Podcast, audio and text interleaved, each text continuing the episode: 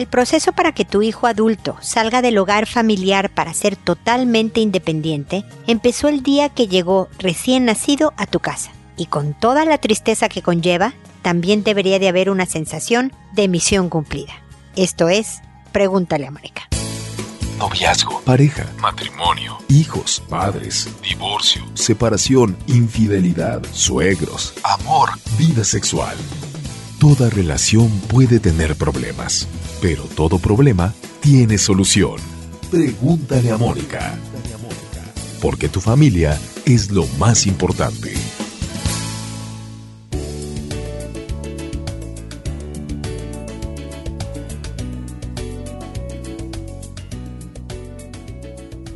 Bienvenidos amigos una vez más a Pregúntale a Mónica. Soy Mónica Bulnes de Lara. Como siempre, feliz de encontrarme en este espacio con ustedes proyectándome un poco en el título del programa el día de hoy. Resulta que mi hijo mayor está en proceso de mudarse a vivir con un amigo.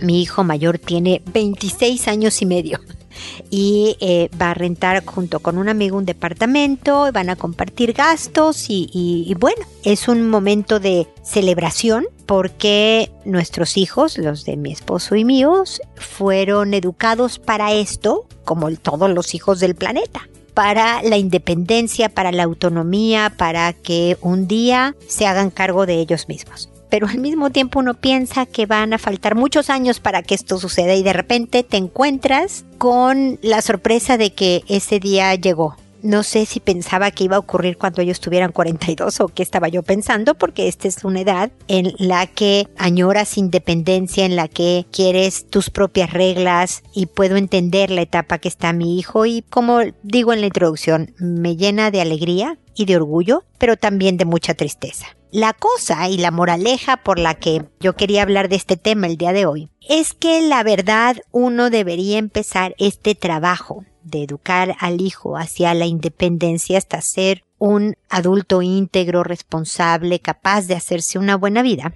el día que llegan recién nacidos a la casa. La verdad es que ese día, bueno, además de que no estás en condiciones mentales de pensar en qué va a pasar cuando el hombre sea adulto y se vaya de la casa, pero mi punto es que en muy temprana edad, en cuanto empiezan a gatear, en cuanto empiezan a caminar y hablar, cada paso de tu educación debería de promover esta independencia cuando por el amor inmenso que les tenemos, queremos retenerlos con nosotros. El camino más certero para hacerlo, de una manera poco sana, creo yo, es la de hacer por ellos, seguir resolviéndoles las cosas. No te preocupes, hijo, yo lo hago por ti. Esto crea una codependencia poco sana, como yo decía, haciendo sentir a esta persona que no puede con ella misma, que requiere del apoyo de los papás y el mundo se convierte en un lugar temeroso que sin ayuda no puedo salir adelante. Y la verdad es que todos necesitamos ayuda. Créanme que en este proceso de irse de la casa hemos ayudado al hijo dándole nuestra opinión de un departamento o de otro, del valor de un departamento o de otro de renta, de cómo negociar eh, el, monto de la renta, de, de cosas de vida que obviamente él nunca había hecho antes. Y por lo mismo, pues es grato saber que quiere escuchar nuestra opinión puede no estar de acuerdo y decir, ah, qué gusto que mis papás dijeron que me fuera por la izquierda, pero yo me voy a ir por la derecha. Pero uno sigue ofreciendo este apoyo, esta asesoría, más que ser formativa la cuestión. Pero lo sigues encauzando hacia lo que tú crees como papá que es un buen camino. Pero otra cosa es resolverle. Yo rento el departamento por ti, hijo. Yo te hago la tarea. Yo voy y pregunto el precio de algo que tú quieres comprar. Es diferente a yo te acompaño a la tienda, pues porque tú no te puedes movilizar solo a lo mejor, pero vas tú y preguntas tú. Aquí estoy, atrasito de ti, por si ocurriera algo en que necesites mi apoyo pero esto lo resuelves tú. Cuando tiene un profesor difícil, le puedes dar asesoría, pero aún así conservando, como comentaba el día de hoy, el respeto al profesor, una serie de cosas importantes, ¿no? El reconocimiento de la autoridad y todo, pero resuelve tu problema. Todo este tipo de ayuda es la que un niño necesita para irse sintiendo capaz, para ir agarrando confianza en sí mismo, para equivocarse y aprender. Las errores son una buenísima escuela. y para que poco a poco llegue este alegre, triste día en que un hijo dice, ya me voy, voy a ser independiente y autónomo, y luego tengas que inventar, como yo me estoy inventando en estos momentos, qué tipo de tradiciones vamos a tener para juntarnos de repente, ¿no? ¿Qué día puedes venir a, a, cenar en la noche, hijo, para que nos juntemos todos, ¿no? Y el día que es, no puedas, no hay problema, pero, pero empezar a encontrar otras maneras de conexión. Prepárense para este día, muchos años antes, décadas antes, sin agobiar al niño de seis años diciéndole, pero te quiero fuera de la casa a los 25, no, ni mucho menos. Pero sí en cuanto a capacidad, en autonomía, en que hagan por sí mismos. Es un proceso que ellos están en absoluta dependencia de nosotros. No lo van a poder hacer solos si nosotros no les enseñamos el camino para desprenderse y, pues, como dice la poesía, volar. Con esto termino mi comentario inicial. Espero que hayan encontrado un concepto, una idea que, les sirve en su propia vida. Como saben, después, ahora, bueno, siempre los invito a mi página. Recuerden visitar www.preguntaleamónica.com en donde están todos los podcasts que hablo de hijos, de pareja, de desarrollo personal, como de voluntad, por ejemplo, motivación en el trabajo, autoestima en adultos, motivación, ya lo dije, etcétera. Pero también hay videos y también están las redes sociales en los que me pueden seguir, etcétera. Vayan a la página. Y ahora me dispongo a contestar sus consultas, que como saben lo hago en orden de llegada, que le cambio el nombre, el lugar de origen, si lo ponen en, el, en la consulta, todo a la persona que me escribe para asegurar su anonimato y que tengan la confianza de poder consultarme de esta manera que lo hago en audio y no contesto por escrito, aunque ustedes me escribieron para que llegue su consulta a mi correo personal, lo hago en audio con la idea de que alguien que esté oyendo y no me haya escrito, pero esté en una situación similar, pueda encontrar una sugerencia, estrategia, propuesta, algo que le sirva en su propio caso y así podamos ayudarle a más gente. Y bueno, sin más preámbulos, hoy empiezo con Víctor, que me dice, Hola Moni, soy nuevamente yo. Desde la primera vez que platicamos me alejé de mi exnovia y evité tener contacto con ella. Hace meses me mandó un mensaje donde me pedía disculpas y de ahí comenzamos a salir de nuevo. Para finales de ese mismo mes ya dormíamos juntos y paso días completos en su casa, pero las palabras te amo comenzaron al mes siguiente. La apoyaba con gastos de casa debido a que se quedó sin empleo. Mi pregunta es la siguiente. Ella sigue teniendo conversaciones por Facebook o WhatsApp con algunos de sus exparejas, cosa que a mí no me gusta. El acontecimiento importante, y es por el cual te escribo, es que hace menos de un mes ella le escribe a una expareja sexual de hace ocho años pidiéndole consejos de un político. Avanzando la conversación, este hombre le pide fotos desnuda y diciéndole que le extrañaba en su cama y otras cosas más. Ella inmediatamente le contesta literal, jajaja, ja, ja, vamos por un trago, y menciona qué días ella puede, etc.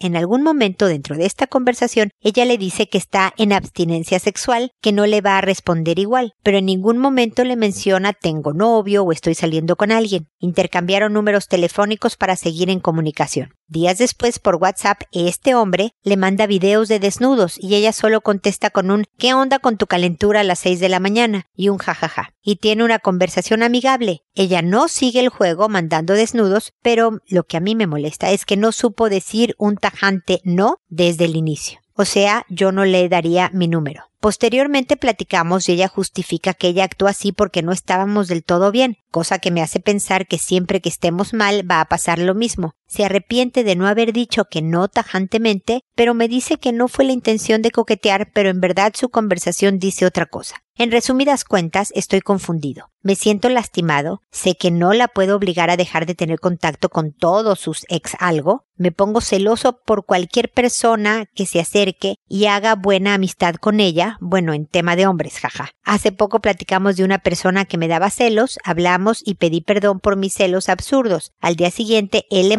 y al final de su conversación dice, salúdame a Vic para que no se enoje. Sentí que se burlaba de mí. Ella me cuenta que le dijo que él no me caía bien. Eso es lo que ella me dice. Por cierto, al final resultó que ella la considera muy amigo, mientras que antes decía que era un compañero de trabajo. ¿Qué hago, Moni? Ahorita ya no andamos, pero tengo la duda si mis celos son justificados o no. Estoy mal en mi postura de cero exparejas. Nuevamente me siento súper celoso. Tú conoces nuestro pasado y siento que todo se repite. A ver, Víctor, gracias por tu preferencia en todos estos años. Yo sé que has estado presente. Em, mira, como me has oído en alguna otra ocasión, me imagino, o no sé si no te ha tocado, entonces te lo digo de una vez. Yo hablo de los celos que son fundados y los celos que son infundados. Un celópata, alguien que está enfermo de celos, es alguien que por inseguridades personales ve enemigos en toda cuestión que pudiera ser amenazante porque hay un problema aquí de autovaloración, sientes que tu pareja no se va a quedar contigo porque no te va a encontrar lo suficientemente maduro, interesante, lo que sea, y que por lo tanto corre cualquier hombre podría llevársela,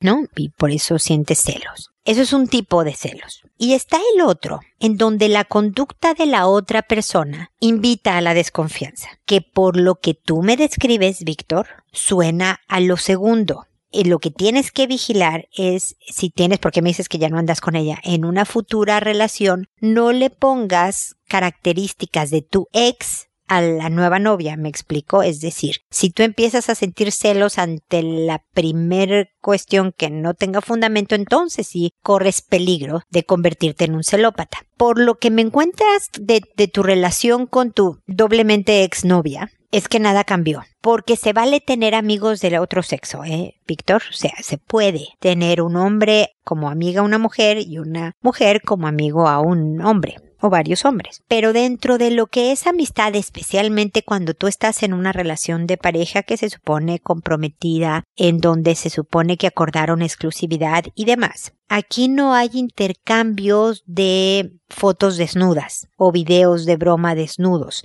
Sí hay algo que se llama buen gusto, que se llama respeto por el otro y lo que se vuelve un coqueteo crónico porque por las razones que tu exnovia requiera, ¿no? Puedes sentir que con eso confirma su atractivo y entonces constantemente necesite de esa reafirmación para estar tranquila, por las razones que tú quieras, ¿eh? Incluso aunque no tenga la intención de llevar a cabo una infidelidad, este tipo de conductas la van a poner en problemas con estas parejas con las que o exparejas con las que coquetea diciendo que está en abstinencia sexual como avisando un poco que, ¿no? Pero tú sígueme trabajando, ¿no? No dar un, un, un hasta aquí en un momento dado no responder, incluso aunque haya sido una linda amistad pasada o una buena relación anterior o lo que sea, no responder cuando ves que la otra persona no, no está ni ahí con ser tu amigo. Porque alguien que te diga que te extraña en la cama y demás, no quiere ser tu amigo. Y cuando ella busca a alguien después de ocho años por un consejo político,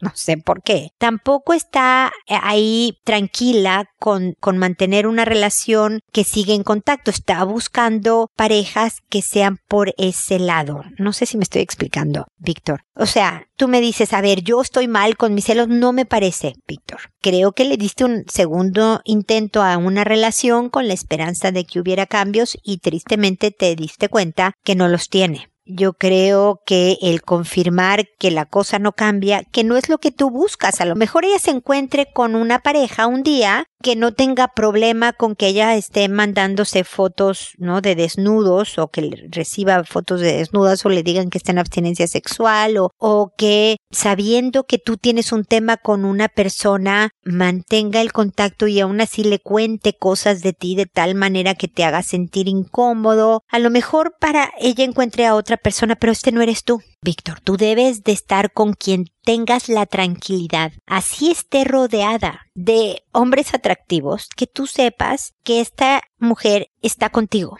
y con nadie más y que no va a dar lugar a nada, como yo esperaría que tú fueras también ese hombre que no importa lo guapa que esté la mujer, lo interesada que esté en ti, si tú estás en una relación comprometida, ni siquiera das lugar a una conversación que esté fuera de lugar. Yo a lo mejor soy muy drástica en mis creencias, sobre todo con el tema de infidelidad. ¿A, qué me refiero? A que para mí la infidelidad no es que yo ya llegué a la cama con alguien. La infidelidad empezó el día que yo hice o tomé una llamada con otra intención con una intención de ir más allá. Si prospera o no prospera, no, no, ya empecé a ser infiel el día que empiezo a, ay, le voy a llamar a mi ex de hace ocho años, ¿no? Y a lo mejor el ex de hace ocho años te dijo no gracias, yo no sé, ya no estoy ni ahí contigo y no pasó nada, pero tú ya tenías este gusano de ser infiel. Por eso para mí el esperarme encontrarlos en la cama me parece ya que se concretó lo que era evidente desde hace muchísimo tiempo atrás. Yo soy muy estricta, pero con esa misma regla me rijo yo, ¿no? Claro que puedo reflexionar y a lo mejor un día hacer una llamada y luego decir, no, hombre, ¿qué estoy haciendo? y dar marcha atrás y corregirme. Y afortunadamente no pasó a mayores, pero tenemos que estar bien atentos a cuál es mi intención al hablar con otro porque si de verdad estoy viendo que la otra persona está haciendo comentarios, bromas, entre comillas y demás, en donde está claro que no es una amistad común y corriente, o sea, porque si te acuestas con tu amigo, no es tu amigo, es tu pareja sexual. Eso no, y te llevas muy bien con esa pareja sexual, perfecto, no son amigos. Los amigos no se acuestan entre ellos, la amistad por sí misma lo que significa, ¿ok?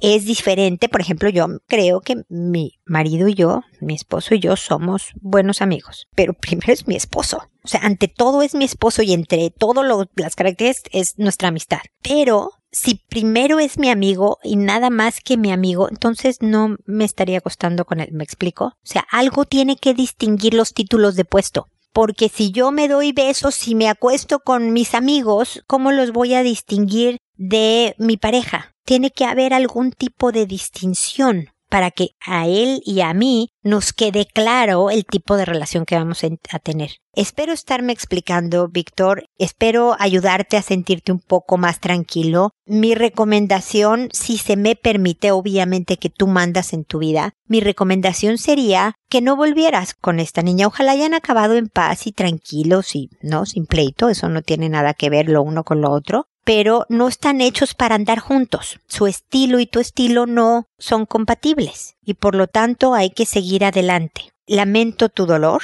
Le diste dos intentos. Creo que un tercero ya volverías a exponerte a ser lastimado nada más de pasatiempo. Entonces, eh, cuídate y aprende muy bien cómo fue qué características te enamoraron de una persona y demás para que la siguiente venga con un aprendizaje y una mejor selección, ¿me explico? Así que suerte y seguimos en contacto, Víctor. Muchas gracias. Jordana, por otro lado, me dice, tengo un sobrino de 11 al que siempre he percibido extraño. Es tímido y se comporta extraño. Siempre ha pasado por mi mente si tal vez lo han abusado. Eso me hace ser paranoica que pueda hacerle algo a mi hijo de cuatro, quien es muy claro para comunicarse y siempre le pregunto si alguien ha tocado sus partes y que nadie debe de hacerlo. En una oportunidad me enseñó que su primo le enseñó a bailar moviendo la cola. El asunto es que justo me lo enseñó cuando lo bañaba, o sea que estaba desnudo y eso me impactó aunque me lo dijo riendo y de lo más feliz. Otro día me dijo mamá dame un beso en mi pene y me morí. Le dije que no, que nadie podía besar sus partes íntimas. Le pregunté si alguien lo había hecho o alguien le había pedido que lo hiciera. Me dijo que no, que solo quería que le diera un besito. Esto fue mientras le ponía la pijama. Estoy muy aturdida, no sé si soy paranoica o qué, pero no estoy nada tranquila. Por favor, no sé qué hacer o si estoy loca o si debo alarmarme. Mira, Jordana, no creo que estés loca, pero tampoco creo que debas de alarmarte tienes un sobrino que tiene, o sea, o que es tímido, o que es muy introvertido, que lo hace poco común, no necesariamente raro, me explico. No le pongamos al, al pobre sobrino sufrimientos, es decir, ser abusado, que a lo mejor no ha tenido, y mucho menos intenciones de crímenes como el volverse abusadora, a menos que tengas pruebas contundentes al respecto. El que le haya enseñado un paso de baile, a lo mejor feo, eh, no muy fino, pero chistoso para tu hijo de cuatro años, eso no lo convierte en un abusador sexual, ni mucho menos, ¿no? De todas maneras, mantener vigilancia y todo es bueno. Pero si te vuelves muy paranoica o obsesiva con el tema Jordanal, puede pasar que tu hijo sepa que este es un tema interesante, que hace llamar la atención y por lo tanto estar curioso a explorar este tema, ¿me explico? Por eso es importante que por supuesto le digas, le hables de autocuidado, ¿no? De cómo no lo pueden tocar y todo, pero no con frecuencia, porque yo nada más me baso en tu palabra siempre. Siempre le pregunto si alguien ha tocado sus partes no sé a qué te refieras con siempre, no debe de ser todos los días, no debe de ser todas las semanas, ni siquiera. Con regularidad sí, pero en un tema puntual que venga al caso, un recordatorio y demás, sin que se vuelva el tema de atención. porque definitivamente el niño puede también estar percibiendo que es un tema que te altera. Y cuando tú le preguntes, oye, pero alguien te ha pedido que darte besos en, en tus partes íntimas o tú, y sabe que, oh, oh, aquí hay algo que sé que me voy a meter en problemas, mi mamá me va a regañar o, y a lo mejor algo que sí medio empiece a pasar, no te cuente, porque tema salir castigado. ¿no? Lo he repetido en muchas ocasiones, Jordana, no tengo problema en volverlo a repetir, pero como papás tenemos que ser muy buenos actores para que a pesar de que el tema nos altere, nos asuste, nos enoje, lo que sea, actuar como si estuviéramos tranquilos, relajados, fuera así muy casual el asunto, ¿no? Porque eso inspira confianza y tranquilidad en los hijos para que nos platiquen las cosas. Pero si ve que tú insistentemente repites un tema, si te nota alterada, como asustada, como triste, como enojada, como lo que sea, puede obsesionarlo a él también en un tema de, de hablar de este tipo de cosas, pero también ocultarte cierta información. No creo que tengas de qué preocuparte. Los niños de cuatro edad en esta exploración natural que hacen de su propio cuerpo para entender quiénes son y, y cómo forman parte de este planeta, suelen tener conductas de tipo sexual, pero no sexualizadas. La diferencia, Jordán, es que un niño puede tocar sus partes, de repente decirte alguna tontería como dame un beso en mi pene, que para eso tiene su mamá para decirle no, hijo, eso no se hace, no, no nadie te debe dar besos en tus genitales, ni tú dárselos a nadie. Con toda tranquilidad dices no, eso no. Pero hay veces que dicen estas cosas que a lo mejor le oyó en el kinder decir a un compañerito o algún otro primo, lo que sea, y la repite para provocar escándalo, como estos niños de esta misma edad que decir calzón o decir popó les causa risa nerviosa como si estuvieran diciendo groserías, ¿no? Es parte de la etapa normal. te decía, una conducta sexual puede ser decir estas tonterías, masturbarse inclusive, etcétera, etcétera. Una conducta sexualizada es tener conductas de adultos en niños pequeños. Es un niño que sabe una postura sexual y la repite con muñecos, por ejemplo. Es tener palabras que son propias de adulto para referirse a temas sexuales. Eso ya es un problema. Pero tu hijo al parecer es nada más un niño inquieto de cuatro años, que no ha sido ningún tema el hecho de convivir con su primo, o que diga de repente alguna tontería referente a sus genitales y demás en su inmadurez propia de los cuatro años, ¿ok? Así que espero que esto te tranquilice, Jordana, y que sigamos en contacto. Alegría, por otro lado, me dice, mi hijo de cuatro años acaricia mucho su ano. ¿Necesito llevarlo a algún profesional? ¿Cómo hago para que entienda que no está bien? A ver, Alegría. Yo siempre quiero descartar cualquier tema fisiológico ante una conducta insistente como la que me describes. Cuando hay infecciones, sobre todo lombrices, cuando hay una enfermedad de ese tipo en niños pequeños que frecuentan porque pues comen con las manos sucias. Yo me acuerdo hace muchísimos años, el director de la escuela de mis hijos nos decía que pues las mamás siempre estamos muy obsesionadas con eso de hijito, lávate las manos, con esas manos no agarres esto y no agarres lo otro y, ¿no? Y que él podía ver cómo en los recreos de su colegio, él era el director de la escuela, algún niñito compraba una de estas sopas que vienen en vaso, que les ponen agua caliente y se cuecen, ya saben. Entonces, que un niñito o entre todos compraban uno de estos vasos de sopa, les echaban el agua caliente y sobre todo en invierno no estaba el agua calientita.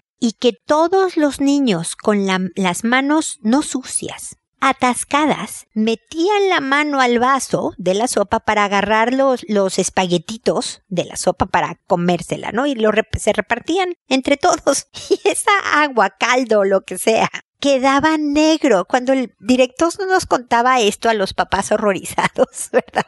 Nos dábamos cuenta de qué tan inútiles son a veces los esfuerzos de los papás por mantener la higiene y el bienestar saludable de los hijos. Eso no quiere decir que debamos de dejar de decirles que se laven las manos, pero yo me carcajeaba y me daba asco al mismo tiempo la escena. Entonces es normal que de repente los niños tengan, por ejemplo, lombrices. Y hay veces que las lombrices o algún otro tipo de problema por la zona intestinal provoca comezón en el ano y por lo tanto que tu hijo se esté rascando constantemente por ahí. Prefiero siempre descartar primero lo físico. ¿Qué tal que pensamos que el niño tiene una mala manía, una mala conducta en sus genitales o en sus partes íntimas y resulta que era un tema de salud, ¿me explicó? Entonces, como no hace daño llevarlo al pediatra y que se haga un, un estudio, unos análisis de copro para que puedan detectar si tiene bichos en la panza y tal, y eso puede naturalmente acabar con la conducta porque ya no le da comezón. De la misma manera, puedes eh, al mismo tiempo, cada vez que tu hijo se toque, le digas, te puedes lastimar, hijo, ven, ayúdame con distraerlo. A los cuatro años, la mejor estrategia es la distracción, alegría. Entonces, incluso en lo que ves, eh, un análisis o lo que sea, porque independientemente de que le dé comezón por algo físico, se puede lastimar, se puede irritar la piel, de verdad puede provocarle algún problema. Entonces, cada vez que ocurra, hijo, te puedes lastimar, ven, ayúdame con esto y dale algo que ocupe sus manitas. Porque si no es nada físico y nada más, tiene la manía, porque le resulta placentero, también es importante cambiarle ese mal hábito. Es como picarse las narices. Yo sé que no es el equivalente el ano a la nariz, pero bueno, ya saben a lo que me refiero, ¿no? Es un mal hábito que tenemos que quitarle a los niños. Pero darle manazos, amarrarle la mano, no funciona y sí traumatiza. Lo mejor es el, el análisis, el estudio coproparasitológico para ver si tiene parásitos en la popó, básicamente. Bueno, el doctor te va a decir, llévalo al pediatra. Y mientras tanto, y después de y durante se hace estos estudios o lo que sea, distraerlo constantemente con cariño y amor, diciéndole, te puedes lastimar, si te pregunta, pero ¿por qué me hacer? Pues porque irritas tu piel, porque no debemos de estarnos tocando esta parte, porque además donde salió la popó hay más bichitos. Lo educas un poco en higiene bacteriológica, ¿verdad? Y luego distráelo, distráelo, distráelo y distráelo. Poco a poco suele pasar una manía por otra, pasa la etapa y lo dejan de hacer alegría, ¿ok? Espero que sigamos en contacto. Luego está Betisa, que me dice, hola, me acabo de enterar que mi hijo de 6 años este fin de semana jugando con niños más grandes de 12 años, los golpeaba y tocaba sus genitales. El papá siempre está jugando a tocarle, y cuando mi hijo se molesta, le dice que son de él hasta los 18 años. Es decir, son de tu marido los genitales de tu hijo hasta los 18 años, me imagino que es lo que estás diciendo. Siempre tenemos discusiones por eso, además siempre dice cosas de doble sentido sexual. Me tiene mal esta situación, siempre quedo como la amargada, la alaraca. Estuve separada del papá de mi hijo por más de dos años y siento que desde su regreso mi hijo ha cambiado mucho. Espero su respuesta. A ver, Betisa, estoy contigo. Si quieres, lo que se me ocurre es que pongas a tu esposo a oír mi respuesta. Yo no te conozco a ti, Betisa, no conozco a tu hijo, no lo conozco a él. Verá que mi intención no soy una amiga tuya que quiere darte por tu lado. No, soy una psicóloga especialista en temas de hijos, de pareja, de familia, de persona. He escrito un libro, se llama No más víctimas, que habla sobre abuso sexual y habla sobre bullying, por ejemplo, sobre el abuso en general, de esos dos temas en particular. Entonces, trato de ser una opinión, una tercera opinión, una es la tuya, otra es la de tu esposo, y la mía es una tercera que pueda ser más objetiva porque no estoy en medio del problema, ¿ok? Y estoy contigo que si un niño se molesta al ser tocado, no solo en los genitales, en cualquier parte uno debe de respetar su persona y no volverlo a tocar así. Porque aunque quisiéramos que así fuera, los hijos no son nuestros ni cuando son chicos. Claro que están a tu cargo, tú eres responsable de ellos, pero sus partes son de ellos, sus brazos, sus genitales, su cabello, su cabeza, son de ellos. Nosotros somos los responsables de cuidarlos, nada más. Y si está molesto, entonces nos indica que se siente irrespetado. Y eso es algo importante en la relación padre e hijo. Y además evidentemente está enseñando a una forma de tratar a los demás que lo mete en problemas, porque no creo que a niños que le duplican su edad, por muy valiente que sea tu hijo de seis años, les guste que o un niño chiquito venga y les pegue y les abuse sexualmente en toda medida proporcional del asunto, tocándole los genitales. Se supone que estamos aquí para enseñarles a ser buenas personas y atacar tocando los genitales de cualquier persona no es una manera buena de comportarse. Estoy segura que tu hijo es un niño bueno, pero su comportamiento no está siendo bueno. Y puede ser por tema del papá con este tipo de juegos o este tipo de manejo que tiene del doble sentido, del sexo y demás. Los hijos van tomando apuntes y esa es la imagen que va a tener con las mujeres, con sus compañeros de trabajo, en su vida social. Es importante y tiene un impacto mayor. Ahora, ayuda en esta circunstancia, Betisa, el cómo lo estás manejando con tu esposo, porque si ya estuviste separada dos años, quiere decir que oye también tu hijo a lo mejor muchas discusiones sobre el tema. El cómo digas las cosas, por más razón que tú tengas, Betisa, influye en que tengas éxito en lo que estás diciendo o no. Así que por un lado, creo que sería bueno el que revisaras cómo le ayudas a tu pareja a, manejar mejor la educación de los hijos, cómo te ayuda él también, porque estoy segura de que él aporta en otros sentidos, no, a lo mejor no en el tema sexual, pero en otros sentidos, cómo te ayuda a él a aprender, cómo se corrigen mutuamente las cosas. Eso puede también estar influyendo en la conducta de tu hijo y por supuesto el tema sexual sugiero que lo mantengan en un plan de pareja, en un plan de adultos, no con niños de seis años porque acabo de describir lo que es la sexualización de un niño contra una etapa sexual normal, ¿no? Y parece que tu hijo tiene ciertos temas sexualizados que no corresponden y no le ayudan en su sana formación. Así que aquí creo que los dos, tú y tu pareja, tienen ajustes que hacer nada más para volver a llevar al hijo a conductas mucho más propias de su edad y más sanas para su entorno. Así que, que bueno, espero que esto les ayude y que ante cualquier duda, comentario o queja volvamos a estar en contacto. Y espero también amigos que nos volvamos a encontrar en un episodio más de Pregúntale a Mónica. Y recuerden hacer siempre todo primero con amabilidad. Hasta pronto.